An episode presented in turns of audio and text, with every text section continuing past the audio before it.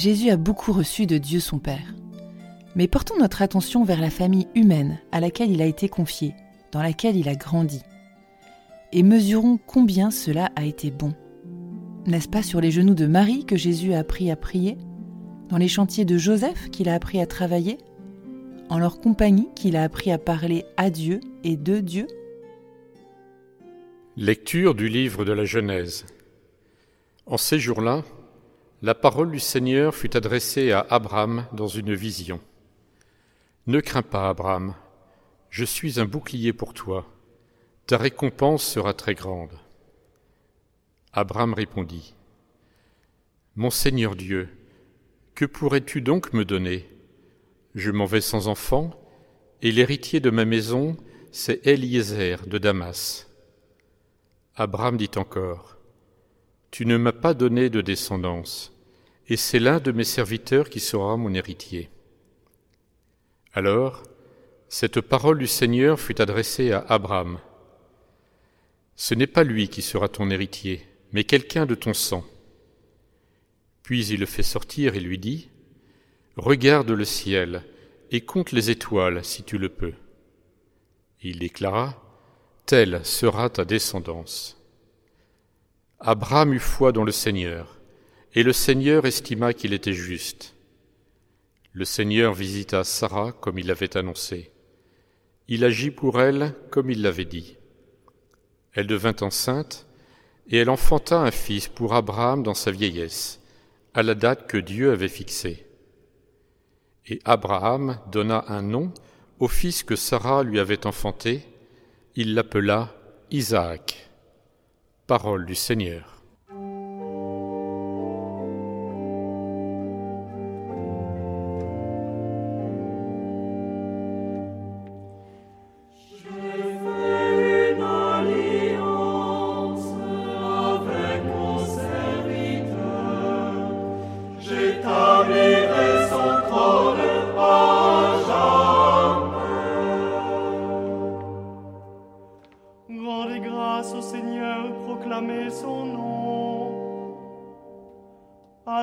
Parmi les peuples c'est au fait. Chantez et jouez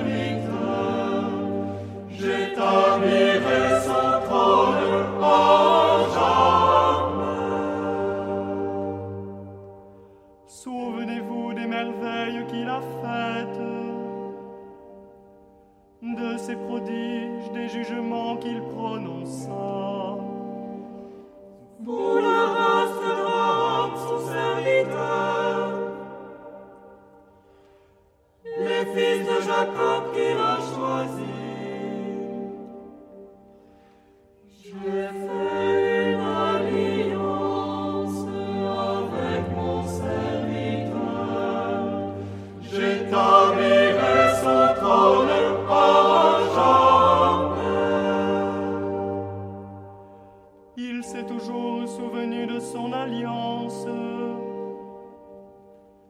Parole dictée pour mille générations.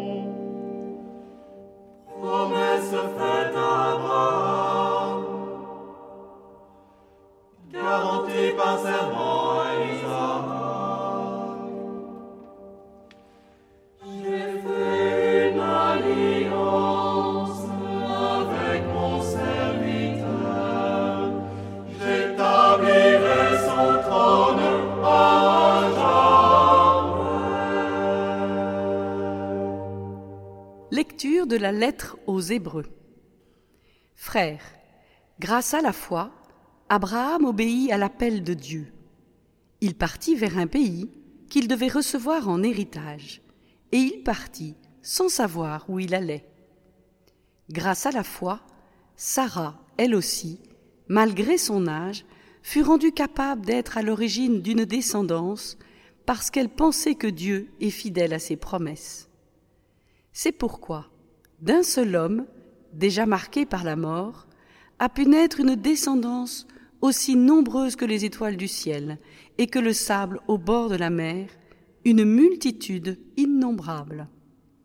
Grâce à la foi, quand il fut soumis à l'épreuve, Abraham offrit Isaac en sacrifice, et il offrait le Fils unique, alors qu'il avait reçu les promesses et entendu cette parole. C'est par Isaac qu'une descendance portera ton nom. Il pensait en effet que Dieu est capable même de ressusciter les morts. C'est pourquoi son Fils lui fut rendu. Il y a là une préfiguration. Parole du Seigneur.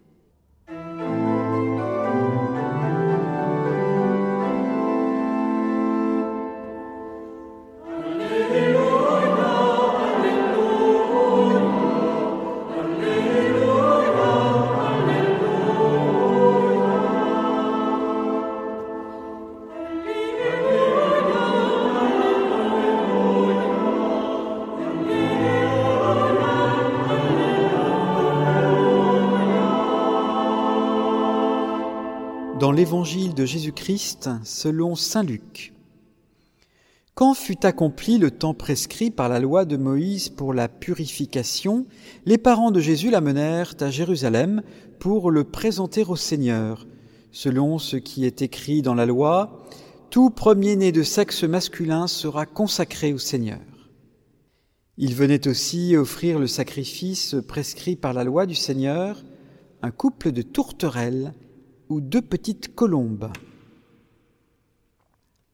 Or, il y avait à Jérusalem un homme appelé Siméon. C'était un homme juste et religieux qui attendait la consolation d'Israël, et l'Esprit Saint était sur lui. Il avait reçu de l'Esprit Saint l'annonce qu'il ne verrait pas la mort avant d'avoir vu le Christ, le Messie du Seigneur. Sous l'action de l'Esprit, Siméon vint au temple. Au moment où les parents présentaient l'enfant Jésus pour se conformer au rite de la loi qui le concernait, Siméon reçut l'enfant dans ses bras et il bénit Dieu en disant Maintenant, ô Maître souverain, tu peux laisser ton serviteur s'en aller en paix, selon ta parole, car mes yeux ont vu le salut que tu préparais à la face des peuples, lumière qui se révèle aux nations et donne gloire à ton peuple Israël. Le père et la mère de l'enfant s'étonnaient de ce qui était dit de lui.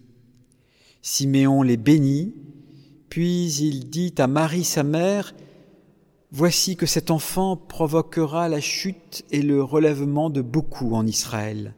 Il sera un signe de contradiction. Et toi, ton âme sera traversée d'un glaive. Ainsi seront dévoilées les pensées qui viennent du cœur d'un grand nombre. Il y avait aussi une femme prophète, Anne, fils de Phanuel de la tribu d'Asser. Elle était très avancée en âge. Après sept ans de mariage, demeurée veuve, elle était arrivée à l'âge de 84 ans. Elle ne s'éloignait pas du temple, servant Dieu jour et nuit dans le jeûne et la prière.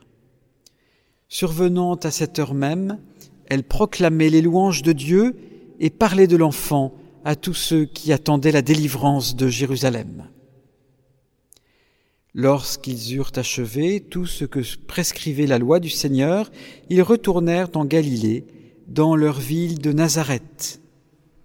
L'enfant, lui, grandissait et se fortifiait, rempli de sagesse, et la grâce de Dieu était sur lui. Acclamons la parole de Dieu. La famille de Jésus était-elle vraiment sainte? Telle est la question que nous pose avec humour le frère Philippe.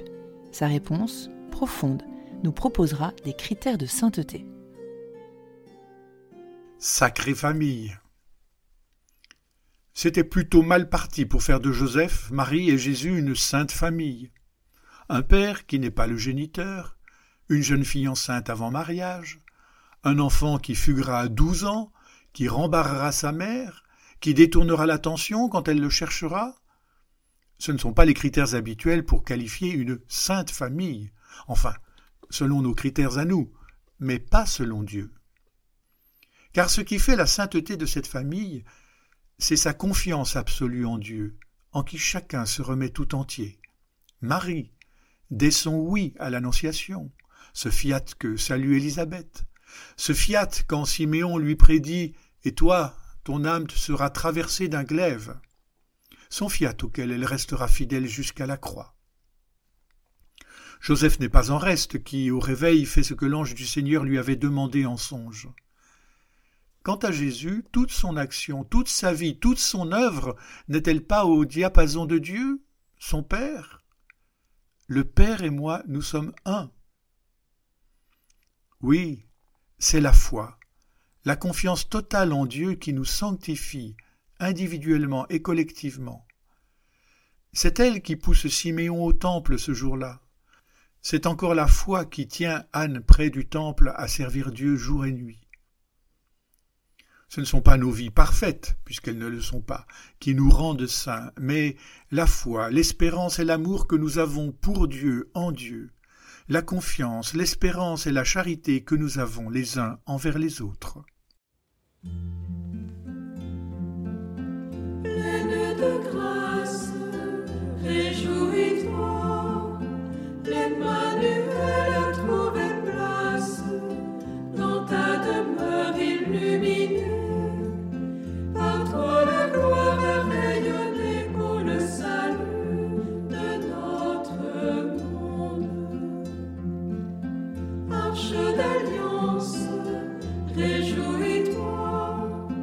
Sur toi repose la présence du Dieu caché dans la nuit.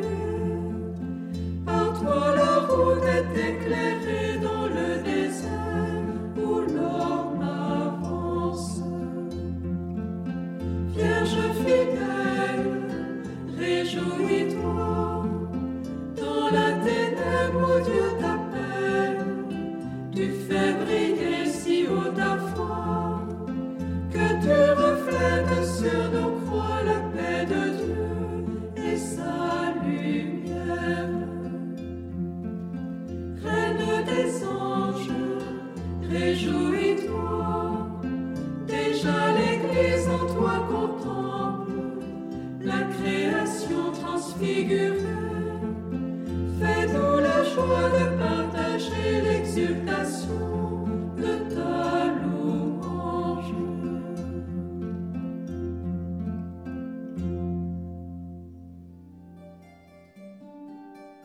Tout au long de cette semaine, accueillons la naissance de Jésus dans la famille de Marie et Joseph. Cette famille est comparable à un arbre solidement planté. Il pousse jusqu'à ce que les oiseaux du ciel viennent y faire leur nid. Le vent, il peut bien souffler, la tempête s'acharner, rien n'y fera. Demandons au Seigneur que la venue de Jésus dans le monde, au sein d'une famille humaine, fasse naître en nous une espérance indéracinable.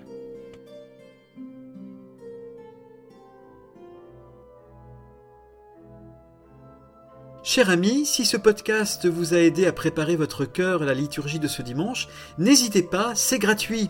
Inscrivez-vous sur dimanche.retraitedanslaville.org.